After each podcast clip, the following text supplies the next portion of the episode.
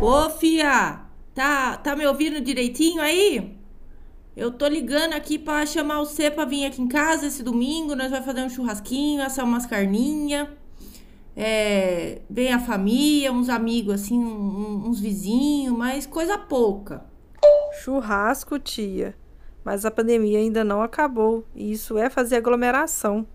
Mesmo que seja entre conhecidos, ainda assim tem o perigo de pegar ou passar o vírus para outras pessoas. Não, não vai ser muita gente, não. É, no máximo umas 15 pessoas, uma. Deixa eu ver, a Laís, aquela vizinha aqui perto de casa. É, a gente tava conversando outro dia e a gente viu, né, que esse negócio do distanciamento tá acabando. É, vimos umas festas, mandaram aqui uns vídeos de festa no zap, aquele povo da Globo, uns políticos, todo mundo sassaricando pra lá e pra cá. E nós aqui sozinha, presa, isolada, fica muito triste. Não tá certo não isso, viu, fia? Vê se arranja um tempinho, vem aqui com nós que eu tô morrendo de saudade do você. Tia, cuidado, esses vídeos já foram desmentidos. É tudo falso. São vídeos antigos, de antes da pandemia que divulga como se fosse de agora.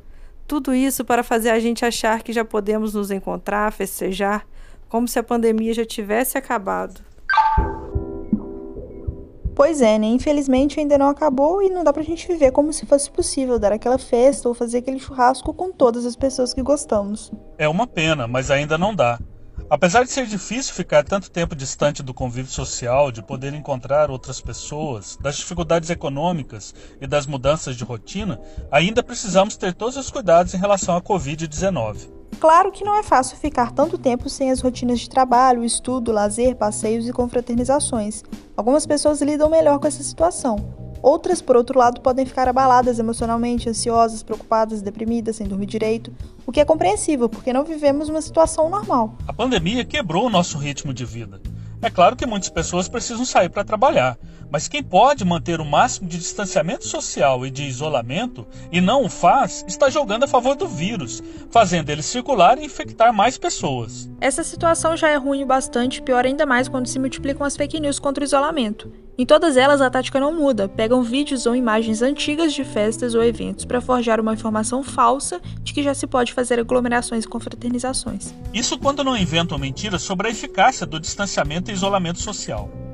Circula no Facebook um texto que critica a quarentena, dizendo que seria melhor que todos se movimentassem livremente pelas ruas, porque ficar trancado em casa aumenta a carga viral absorvida, gerando uma superdosagem do novo coronavírus, o que tornaria a doença mais grave e fatal. Já fora de casa, o vírus circularia em baixa quantidade, o que imunizaria muito mais pessoas. Mas é claro que essa é uma informação falsa. André Siqueira, médico infectologista da Fiocruz, já desmentiu essa fake news. Ele afirmou que a carga viral no organismo depende de diversas coisas, como o sistema imunológico do paciente, fatores genéticos e a quantidade de vírus que inicialmente infectou a pessoa. Outro erro é afirmar que se mais pessoas circulassem nas ruas, já teríamos chegado à chamada imunidade de rebanho. Situação que ocorre quando uma parcela da população desenvolve anticorpos que reduzem e possivelmente impedem a transmissão de doenças. Só que as pesquisas têm mostrado que em nenhum lugar onde uma grande quantidade de pessoas foi contaminada aconteceu imunidade de rebanho.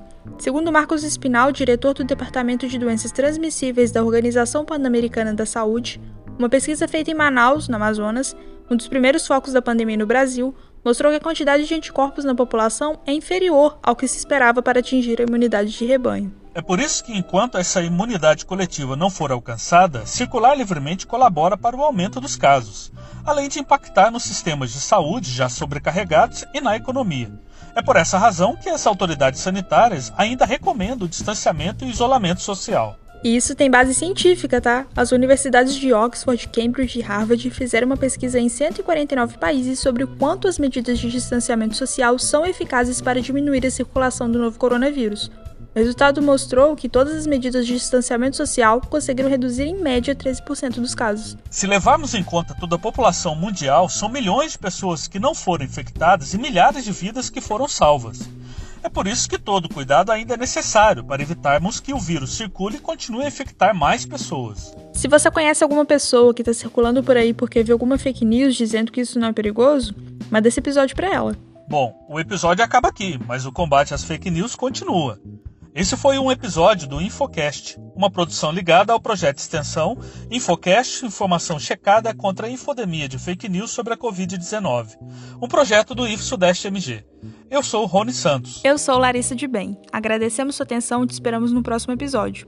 Para não perder nada, segue a gente lá no Facebook, no Instagram e no Twitter, arroba Projeto Infocast. E lembre-se, hein? Não circule por aí de bobeira para não se tornar transmissor do vírus. Nem faça as fake news circularem. Nesse em todos os momentos só vale transmitir informação e notícia verdadeira. Se cuidem e até a próxima.